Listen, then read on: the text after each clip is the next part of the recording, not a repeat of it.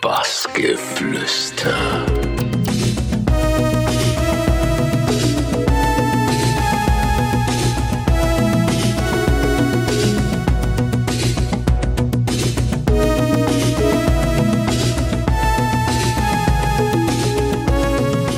Hallo, ich bin DJ Hugh und ihr Bassgeflüster.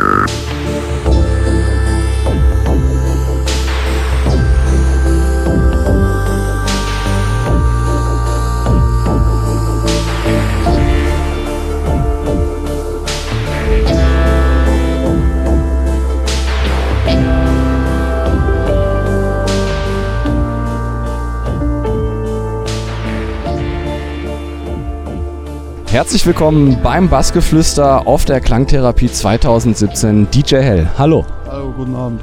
Ich habe das erste rausgesucht, der Club Libella in Kirchweidach, nahe deiner Heimatstadt Altenmark beim Chiemsee. War deine erste Residenz. Aber wie, was ich mich dann gefragt habe, wie kann man sich ein DJ, ich meine, man hat das Bild von einem DJ heutzutage vor Augen. Hat das noch viel gemeinsam mit einem DJ damals in den 70er Jahren? Denke ich auch oft drüber nach. Im Grunde genommen ist alles das Gleiche, aber auch alles völlig anders gleichzeitig. Und es war, wenn man es genau nimmt, nicht meine erste Residenz. Es gab noch einen Club davor, in einem Nachbardorf, der hieß Club Stiege. Das wissen aber nicht viele, steht auch nirgends, weil der Club hat kein Renommee, den gibt es immer noch. Es scheint ja nicht so schlecht zu sein, wenn es ihn heute noch gibt. Ne? da wird jetzt im Vorraum Karten gespielt und Bier getrunken. Und ich gehe ungern rein, weil ich hatte hat so ein tolles Bild von früher und wir hatten da eigene Partys veranstaltet. Und das war eigentlich mein erster Club. Und Kirchweidach war aber schon eher für damaliges Verhältnisse semi-professionell mit festem äh, Engagement und Auftritte jedes Wochenende. Dann auch alles vorbereitet, Mixer, zwei Plattenspieler, kein Monitor, das gab es damals alles nicht.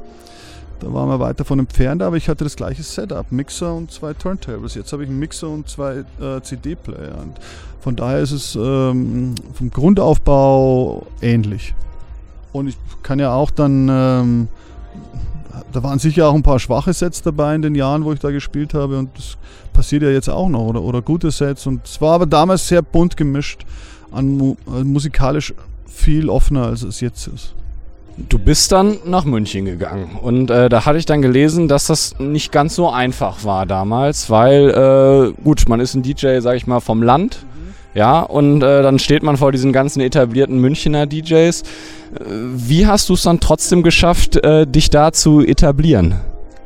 Na, ich habe natürlich immer geguckt, was machen die, was, was legen die auf, wie hört sich das an, kann ich da mithalten, sind die besser oder äh, kriege ich da vielleicht irgendwann eine Chance. Und ich dachte immer, was die können, das kann ich auch. Wenn nicht, wenn nicht vielleicht sogar ein Stück äh, besser. Und, äh, und es war aber wahnsinnig schwierig, da reinzukommen, weil alle hatten ihre festen Engagements in den Clubs und da musste einer fast, ne, ich kann es nicht sagen, nicht sterben, aber, aber wirklich äh, seine Karriere beenden oder, oder äh, in eine andere Stadt ziehen. Und irgendwie bin ich reingerutscht nach vielen Absagen und, und ehrlich gesagt war ich dann auch frustriert am Anfang und habe gesagt, okay, wenn es so nicht funktioniert, dann machen wir einfach unsere eigenen Partys und wir mieten Clubs an und ich lege da auf und dann machen wir Einladungen und, und, und laden alle ein und das, das hat eigentlich vorher funktioniert und dann wurden Leute auf mich aufmerksam, denke ich, Clubbesitzer und, und äh, Booker und Clubmanager und dann hatte ich die Chance und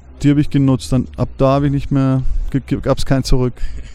Das hieß Tanzlokal Größenwahn.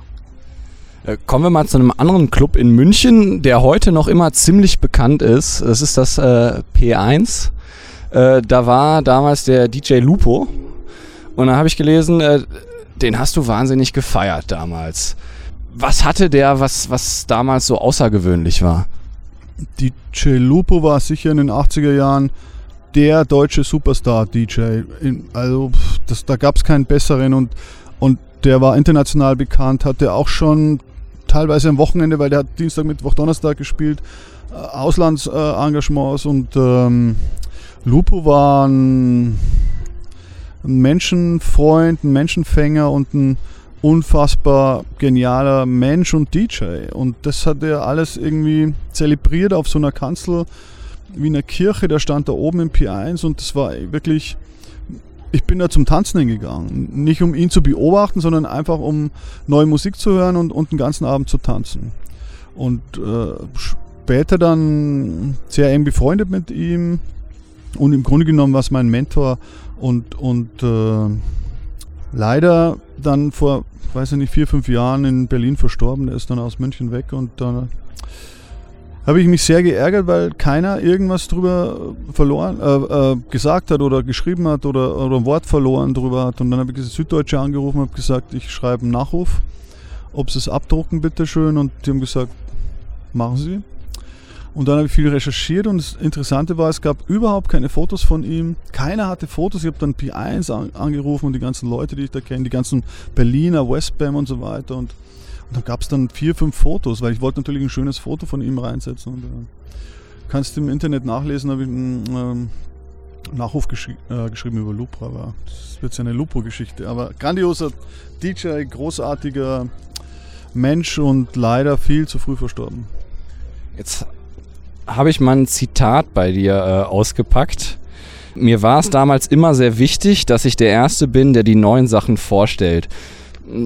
War es damals dann auch immer so ein bisschen so ein, so ein Wettrennen, wer jetzt die neuesten Tracks raushaut? Oder wie kann man sich das vorstellen? Oder, wie kam es dann zu dieser, auch zu dieser Stimmung, sage ich mal, dass man sagt, man muss der Erste sein, der die Tracks hat? Ich glaube, das habe ich gar nicht kopiert. Das war einfach ein Drang von mir. Ich bin nach London, ich bin nach New York, habe Platten gekauft, bin zu den Plattenlabels, habe gesagt, ich bin die, der DJ so und so aus München. Die, keiner kannte mich natürlich in London und bin da in die Clubs, habe den DJs zugeguckt, wirklich den großen DJs, auch in New York, den, einfach um zu lernen und, und, und da irgendwie den nächsten Schritt zu machen oder vielleicht schon den übernächsten. Und äh, ich war in München oft ein halbes Jahr voraus mit, mit der Musik und das war dann auch schwierig, weil ich habe gemerkt, ich kann die Sachen gar nicht bringen, ich kann das gar nicht spielen, nur auf meinen Part. Das aber jetzt in den Clubs, wo ich jetzt, äh, das war ein anderer Club, der ist Parkcafé und da war das gar nicht so erwünscht. Also schon ein paar Hits oder so. Ich weiß noch, damals Nene Sherry, der erste große Nummer 1 Hit von Nene Sherry, Buffalo Galls. Und dann spiele ich das und sage, hey, das ist in London schon in allen Clubs der, der Knaller. Und dann kommt der Clubbesitzer zu mir und sagt, bitte leg sowas nie wieder auf. und er will jetzt äh, Led Zeppelin hören. Und so Sachen. Und da gab es dann auch, in anderen Clubs gab es dann auch Vorgaben mit Grafiken, wann ich wie einsteige, was für Musik ich spielen soll. Und das war mir dann irgendwie alles. Da gab es dann sogar ein Licht, wenn irgendwie die Stimmung nicht ähm, passend war, weil der äh, Clubbetreiber war auch Türsteher. Und der, der hörte natürlich den Sound vor der Tür und, und ich hatte unten ein rotes Licht und wusste, wenn, es, wenn er da drauf drückt, hat er vorne einen Schalter, dann soll ich die Musik wechseln. Und ich habe dann immer vorm Auflegen das Licht zugedeckt, weil das, das fand ich einfach grauenhaft. Also wenn der Türsteher war, dann stelle ich mir es auch als einen sehr unangenehmen, äh, eine unangenehme Person vor. Ganz im Gegenteil, das war Inge und Hansi Grandl, kann ich ja zugeben jetzt. Weiß er ja selber. Und äh, der war eigentlich der, der das Münchner Nachtleben revolutioniert hat, der das P die Idee zum P1 hatte, später dann an Käfer übergeben und der eigentlich so in München die wichtigsten Club äh, äh, aufgemacht hat und wirklich so innovat am innovativsten ge gearbeitet hat und vorgedacht hat und die Grandl Family, das war in den 70er, 80er, 90er dann nicht mehr so, aber die äh, Vorzeigefamilie, die alles vorgedacht haben und, und da kann ich nur in höchsten Tönen. Auch wenn er dann auf den Knopf gedruckt hat. Aber es hat ja nichts gebracht, weil ich habe es eh zugedeckt. Schöne Grüße an Hans. Äh, ich ich bleibe mal bei Zitaten. Habe ich noch eins ausgepackt. Äh, ich war schon immer modisch interessiert, weil ich Kunst, Musik und Mode von Anfang an zusammengedacht habe ab Mitte der 90er habe ich Anzüge getragen. Mir war schon klar, dass das eine Provo Provokation innerhalb der Szene war. Kannst du dir erklären, woher diese Denke kam, dass du dann auch provozieren wolltest oder, oder woher auch dieses modische Denken dann mit in diese Musik mit eingeschlossen ist? Kein bewusstes Provozieren, es war einfach automatisch eine Provokation für andere Leute, weil ein DJ nicht mit Anzug aufgetreten ist und ich finde es auch immer komisch, es wieder zu, immer wieder zu betonen, weil das sind ja nicht meine Ideen, dass Musik, Kunst und Fashion und, und Clubkultur, dass das alles zusammengehört und auch sich gegenseitig inspiriert. Und das war für mich immer klar und deutlich. Und, und ich finde es immer eigenwillig, wenn das andere äh, irgendwie Leute nicht verstehen oder sogar versuchen, vielleicht, keine Ahnung, dagegen zu arbeiten, aber ich, für mich war das immer mehr als deutlich und, und ich meine, jetzt 20 Jahre später ist es ja kaum mehr Thema oder so, aber damals war es verboten, dass, also auch in der Techno-Szene vor allem, es beruht eher auf den, dass du da in, in Techno-Rave mit 3000 Leuten, plötzlich steht da einer mit Anzug und Krawatte und Einstecktuch und, und äh, ja, tollen Schuhen, äh, Stifletten oder irgendwas oder und total perfekt gestylt. Das war natürlich ein Schock oder unerwünscht und dann ist man auch noch der DJ, der da oben auf der Bühne steht und aber ich denke oder ich hoffe, dass das viele Leute beeinflusst hat und äh, und da gab es natürlich viele Nachahmer, aber ich würde schon gern behaupten, dass ich da einer der ersten war. Gehen wir mal ein bisschen in deiner Lebensleiste weiter voran. Du bist dann auch nach New York zum Beispiel gegangen für ein Jahr.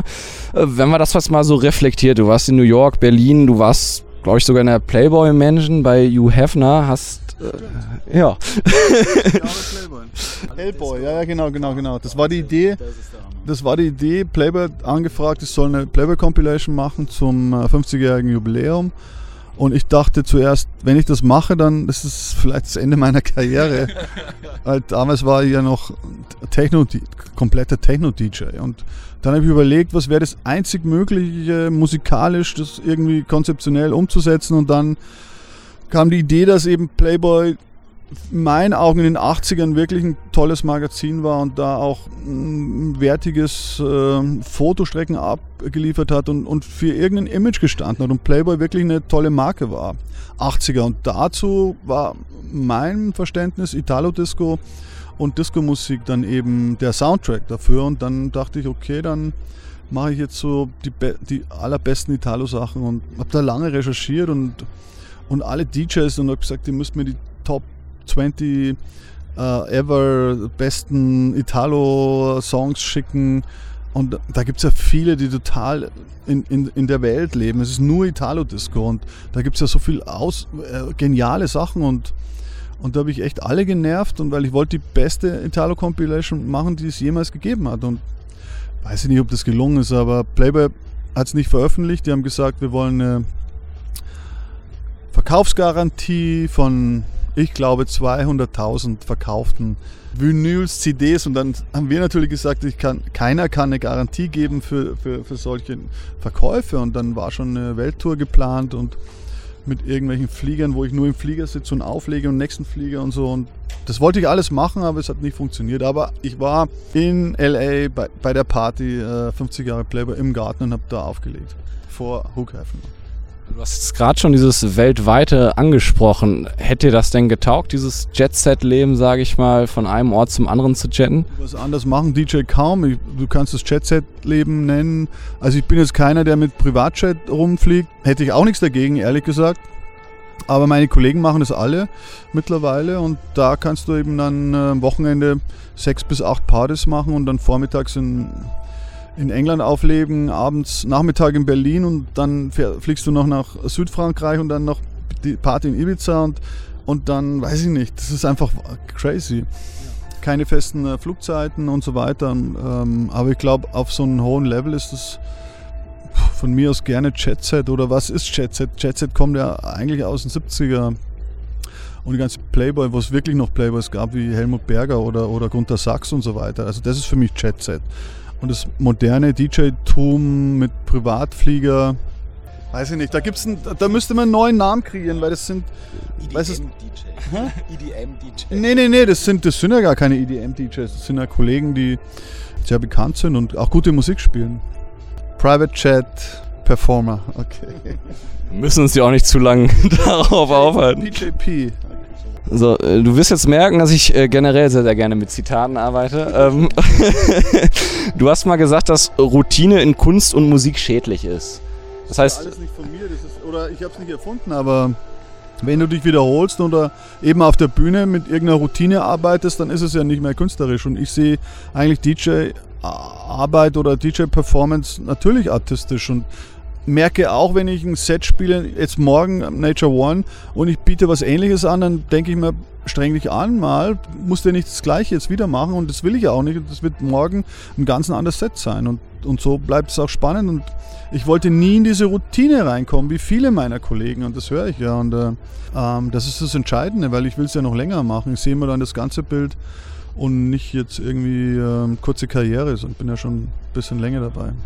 Ich wollte gerade sagen, also kurze Karriere, davon kann man nicht sprechen. Äh, kommen wir mal zu deinem Label International DJ Gigolo Records, was du jetzt ja auch schon seit über 20 Jahren im Prinzip betreibst.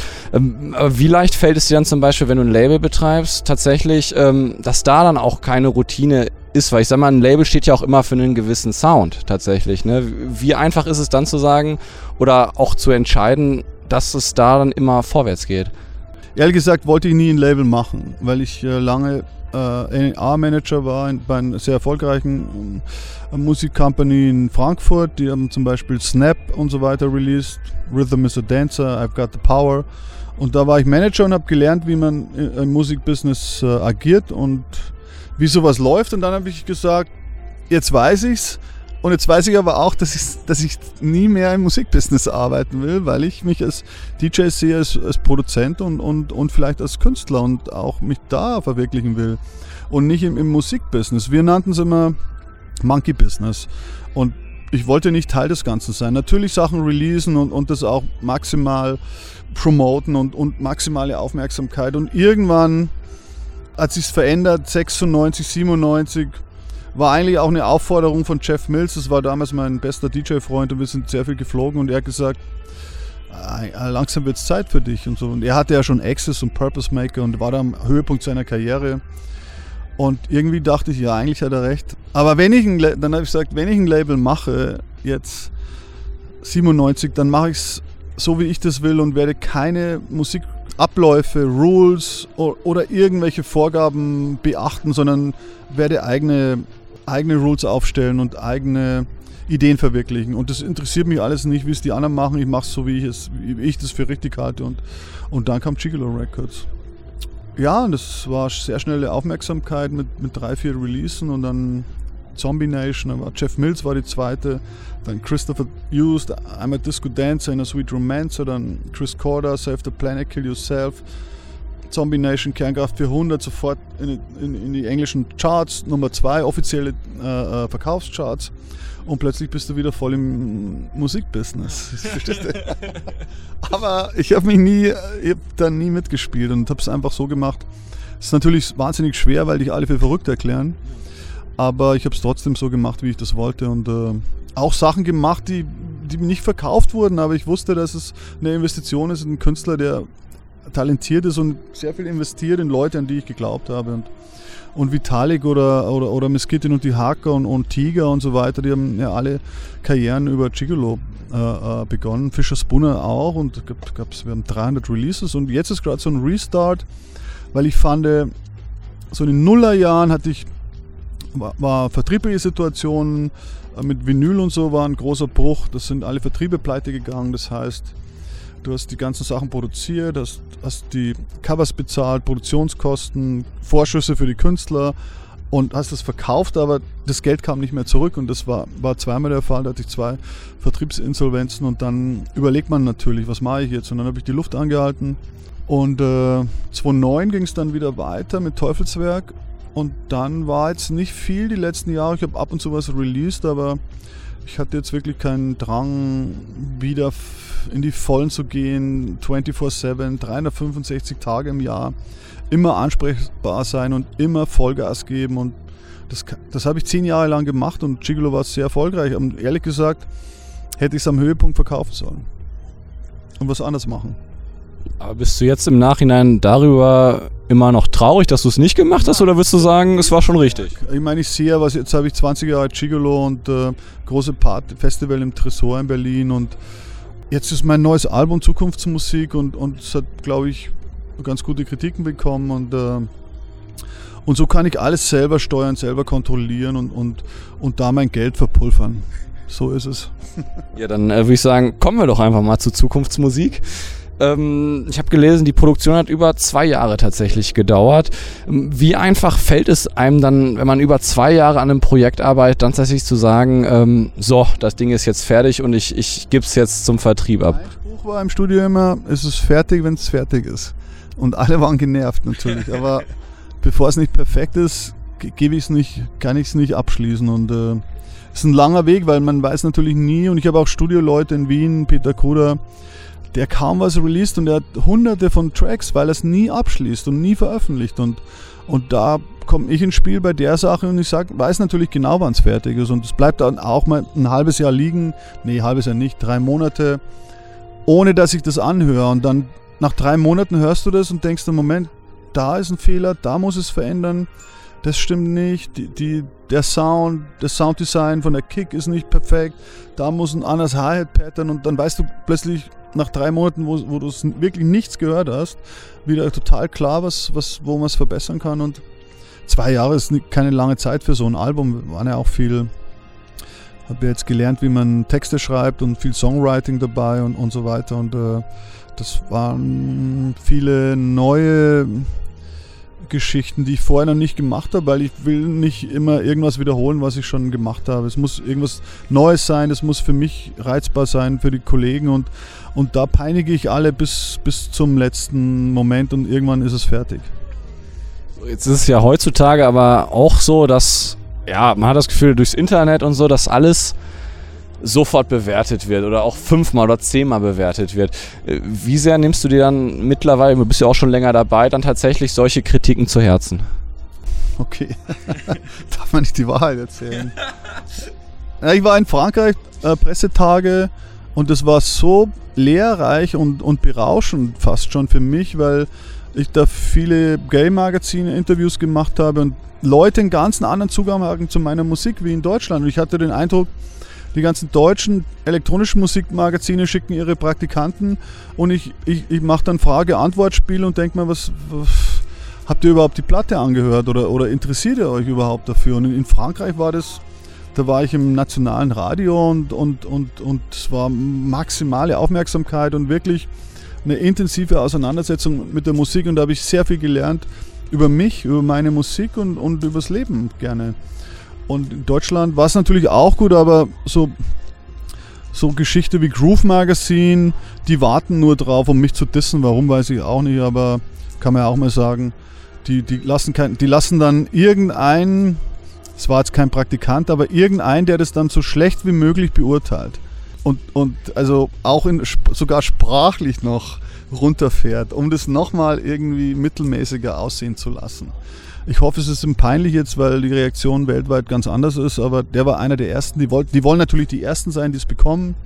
Dann habe ich gesagt, äh, nee, wir warten noch. Und äh, außerdem habe ich das Interview schon fertig mit Thomas Meinecke, einem renommierten Schriftsteller, äh, nicht Journalisten, aber äh, Buchschreiber, der, auch Musiker und mit denen hatte ich ein Interview fertig gemacht, extra für die Kurve. Und die sagen ja, Moment mal, äh, es läuft doch ganz anders. Wenn, dann reden wir mit dir und dann sage ich, nee, ich habe schon fertig. Ihr könnt es veröffentlichen. Und äh, ja, das war einfach so ein Spiel. Ich will jetzt mal gar nicht so bei dem Negativen bleiben, sondern dann. Nee, es äh, war ja ein, äh, ein, tolles Interview, kannst du gerne im Groove lesen. Eins der besten Interviews sogar mit äh, über die Platte, weil Thomas Meinecke ist natürlich ein, super Intelligenzer aus München, der im Grunde genommen die gleichen Themen bearbeitet, die ich auch seit Jahren bearbeite. Und das war für mich einfach ein grandioser Moment, das rauszufinden, dass er auch seit Jahren in der Gay-Szene forscht und, und äh, viel über DJ-Leben schreibt und so weiter. Es gibt ganz tolle Bücher von ihm. Dann schauen wir doch mal ein bisschen in die Zukunft, weil das ist ja dann auch schon die letzte Frage tatsächlich. Ähm, ich habe gesehen, du bist ab 2018 Kurator, äh, Kurator sorry, äh, des Museums of Modern Electronic Music äh, in Frankfurt am Main. Und was gibt's da denn sonst noch so, worauf man sich in der Zukunft bei dir freuen kann? Wow. Ähm, naja, ich habe eigentlich einen Soundtrack gemacht für einen tollen Kinofilm, aber ich weiß nicht, ob, ob, das, ob der irgendwann fertig wird. Also er ist fertig eigentlich, aber der Verleih will das umschneiden und ich weiß auch bis heute nicht, ob dann wirklich meine Musik dafür verwendet wird. Aber es gab schon, ich war ja dabei im Schnitt und äh, es gab schon diverse Layouts und, und, und magische Momente, Bild und Ton und das wäre schön, wenn, wenn das wirklich so ist, wie es verabredet war und weiß ich nicht, beim Film weiß man es nicht, das sind immer so drei, fünf Jahresprojekte. Ähm, das wäre wahnsinnig wichtig, wenn das, wenn das kommt, weil das ein grandioser Film ist, da geht es um äh, äh, junge Mädels, Mädel Gang in Berlin, die natürlich ins Berghain gehen und, und Sonntag irgendwie Nachmittag feiern und alle möglichen Drogen nehmen. Und es ist sehr authentisch gemacht und ähm, grandios umgesetzt und hoffentlich mit meiner Musik. Könnte auch dann sein, dass der Film kommt und von mir gar nichts drauf ist. Maybe, weiß ich nicht. Eine letzte Frage habe ich dann aber doch noch. Äh, Wir sind hier auf der Klangtherapie. Dein Eindruck, du hast gerade das Opening-Set gespielt. Ich glaube, die Leute waren sehr, sehr zufrieden, was man so vom Publikum erkennen konnte. Ähm, Wie hast du es erlebt? Da geht ja auch noch eine kleine Drohne gerade hoch neben einem, ist auch sehr äh, amüsant. Äh, Dein Eindruck? Ich glaube, fürs Opening war es gar nicht so schlecht. Also, nee, hat mir gut gefallen. Auch so einfach die Situation, dass man auf eine Bühne geht und da sind keine Leute und es werden immer mehr und immer mehr und ich passe die Musik natürlich auch an, die Lautstärke. Und irgendwann nach zwei Stunden war es richtig voll und, und es war dann auch bewusst, ich habe es dann zurückgehalten und dann reingegangen und äh, hat mir selber gut gefallen. Das Ganze. Nee, war, ich glaube, es war, war ganz gut, auch für die Leute und äh, tolles Festival. Habe schon zum Ibe gesagt, komm gerne wieder. Also ich glaube es nicht nur, ich kann glaube ich sagen, äh, obwohl jetzt bin ich auch schon wieder beim Glauben, ne? Ich würde sagen, es war sehr, sehr gut tatsächlich. Dann bedanke ich mich ganz herzlich für die Zeit und wünsche dir natürlich auch alles Gute in deiner Zukunft. Dankeschön. Bassgeflüster.